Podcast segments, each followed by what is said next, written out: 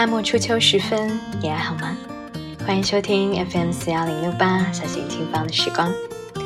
一年中最炎热的季节已经过去了大半，这周每天的傍晚时分都会下一场暴雨，有时候是夜里，倾盆大雨一泻而下，吵醒了家里的小猫咪，跳上窗户开始赏雨。因为工作的事情琐碎又繁杂，回到家几乎没有更多空余的时间可以阅读和写字。我尽量的保持着拍摄的习惯，但有的时候真的捕捉不到触动人心的画面的时候，也只好关掉镜头。于是我停下来，只是去看，默默的观察周遭的事物和人。每当这个时候，我总会想起一个摄影师，他叫做薇薇安·迈尔。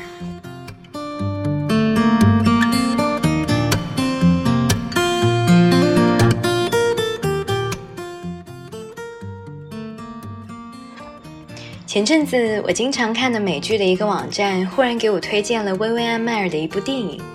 说是电影，其实就是一部纪录片。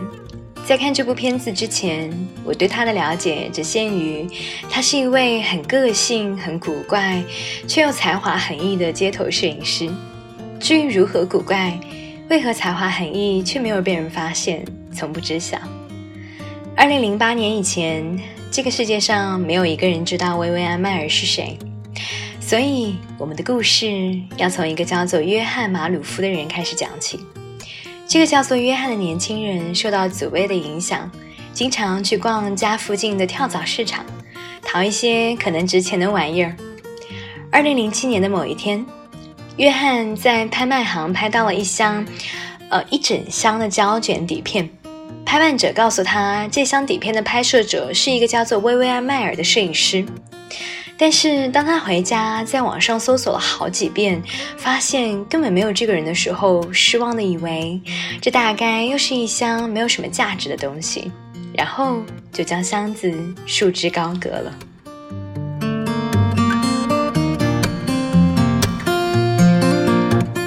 没想到一年后，他又在拍卖行找到了他的底片，这一下引起了约翰的好奇心。这么多底片看起来不是一些庸俗的而普通的作品，不如洗出来放到网上去，让更多的人看一看。于是，薇薇安的作品就在约翰的个人博客上第一次露面。让约翰感到意外的是，薇薇安的作品意外的反响很好，大家都纷纷的想要知道薇薇安到底是谁，她的身上发生了怎样的故事。也是在这样的好奇心驱使下，约翰开始搜集属于薇薇安的信息。终于在2009年的时候，发现了一则讣告。讣告里写，薇薇安·迈尔女士在芝加哥一家养老院平静的去世了。居然就在美国，这个消息让约翰的内心一阵狂喜。他如获至宝一般，顺藤摸瓜地联系上了曾经和薇薇安认识的人。资料上面写。这个人是薇薇安前任的雇主，终于可以知道薇薇安是做什么的了。可让约翰没有想到的是，这个人给他的回复是：“啊，她是我们家的保姆。”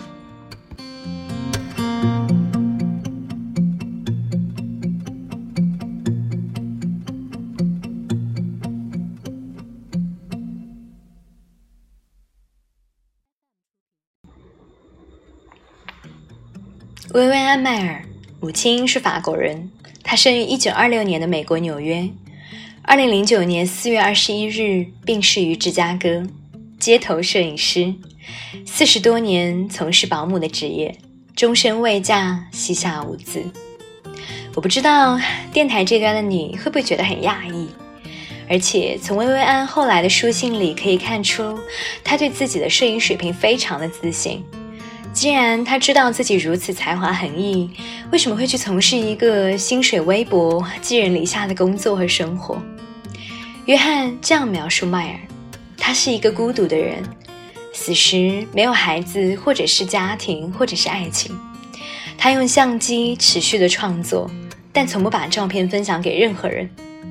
这个像谜一样的女人，在此驱驱使着约翰的好奇心。他走访了薇安生前工作的每一个家庭。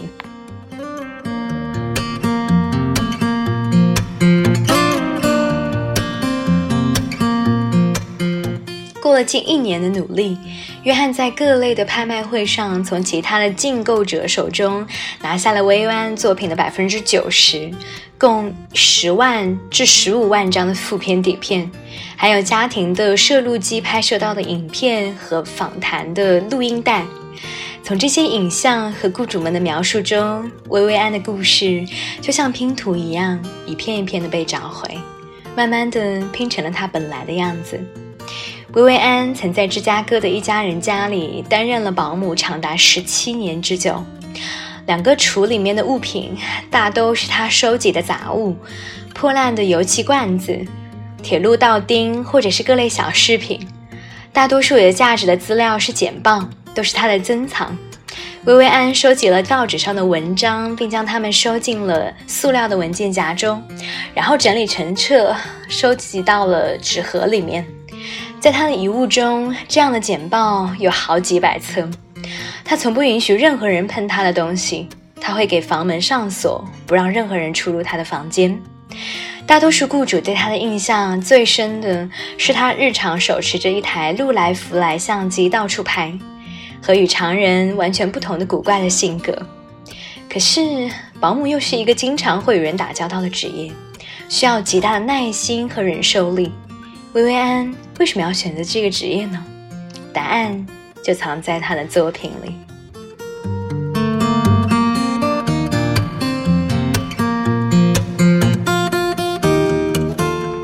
这个孤僻、神经质、冷静、警惕、敏感的女人，她对生活的纯粹的好奇和热情和这个世界的格格不入。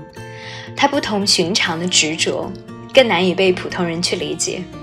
但他却保留了自己对摄影的热爱，对猎奇事件的过度关注，和对各种小物件的喜好和收集，对陌生人的靠近和对熟人的疏离，也保留了自己观看这个惶惶、冷漠又凡人到人世间的独特的角度。这个有趣的他，拥有很多很多的棱角，会看照看孩子，也会扎到别人，会充满冒险的精神。又会出乎意料的歇斯底里，他的才华和他的性格都如此的独特。在那一张张照片里面，有威严而充满压迫感的普通人，有成熟而深刻的孩童，有工人沾满了水泥圆滚滚的屁股，也有因为被打扰而充满愤怒的面孔和漂亮的安静的建筑，也有倒在地上的死马的尸体。有他的永远呈现出冷静、冷而静的气质的自拍，也有少女的美丽笑容。这么多底片，多到他自己也都看不完。每一帧、每一个画面，定格在寂寞而隐蔽的底片里。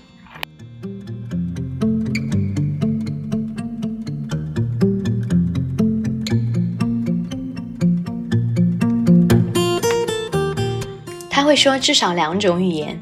一个人走了很多的国家和很多的角落，他拍了数以万计的照片，他活出了自己，而不是把自己沦于保姆这样的一份职业。他会带着自己照顾的小孩去商场，给他们买好吃的糖果，然后带他们去没有去过的、从来都没有去过的破旧的街区，让他们自由自在的玩耍。自己则举起相机，一头扎进影像的世界里。他在物质上是匮乏的，有时会自嘲穷人可是死不起。但他的人生态度又是深刻的，没有什么能够一直永垂不朽。我们要给别人留出空间，就像一个轮子，你上去了就要走到尽头，然后别人站上他的位置。他很执着。带着他收藏的所有的东西和底片，向雇主说：“我带着我的人生，骨子里又满满的都是冷眼看世界的距离感。”当寄存包裹的店员问他叫什么名字的时候，他会说：“你不需要知道我真实的名字，我是一个间谍。”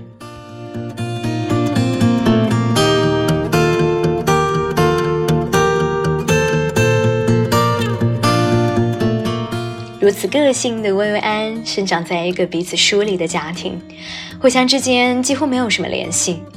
成年以后的薇薇安不信任任何人，尤其是成年的男性，因此他很难开始一段亲密的关系，所以他选择他宁可孑然一身。他是孤独的，这些孤独也成为了他内心阴暗的一面。他会故意的溜掉，把孩子们留在小巷子里，突然关上地下室的门，把一个小孩单独锁在里面，或者是逼迫一个孩子去吃饭。他很难与人建立亲密的关系。但同时，他又具有很容易的亲近一个陌生人的能力，因为他总是沉默，总是穿普通的、很难有辨识力的衣服，所以人们在他的镜头前意外的放松，呈现出自然的、有张力的情绪和动作。他仿佛一个透明的隐形人。我想，这大概是薇薇安最喜欢自己变成的样子。他当保姆，与孩子们亲近，可以满足自己内心对于亲密的渴望。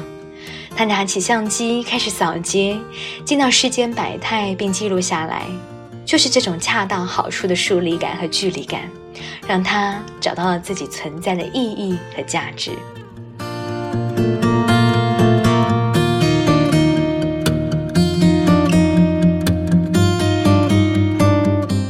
至于薇薇安在做保姆前到底经历了什么，我们再也无从知晓。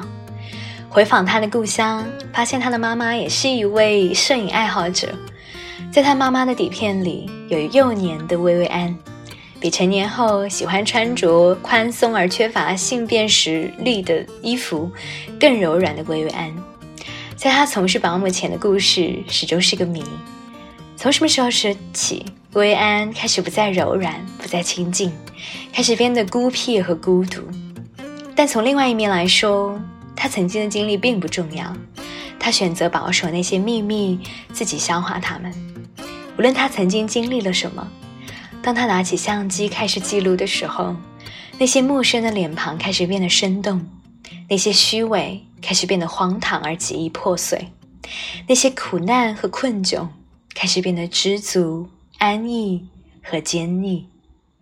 薇薇安短短的举起相机的这几秒钟的功夫，人性深处的东西却早已跃然纸上。正如那个收藏了他所有底片的美术馆的馆长说：“有些人的个性使得他们在成功的最后一刻却总是使不上劲儿。你知道，他没有把自己当成一位艺术家，他只是在做这项工作。”总是有一种标准悬在我们的头上，所以当某个人出现的时候，总感觉他们是二流的人物。但我不认为他是二流的。在我看他照片的时候，我总觉得有一流的东西在里面。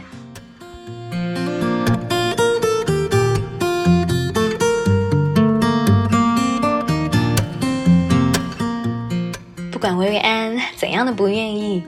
他的作品最终还是展现在世人的眼前，很多的人在他的作品里找到了自己的影像，这是一件奇妙的事情。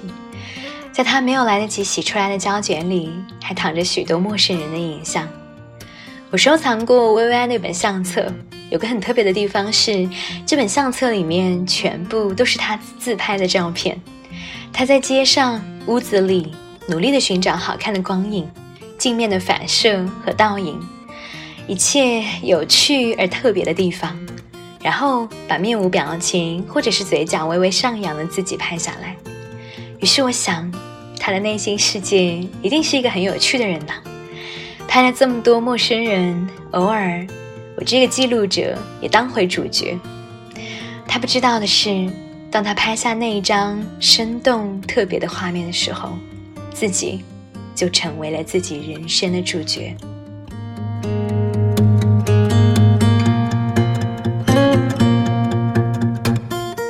感谢您的聆听，我们下期节目再见。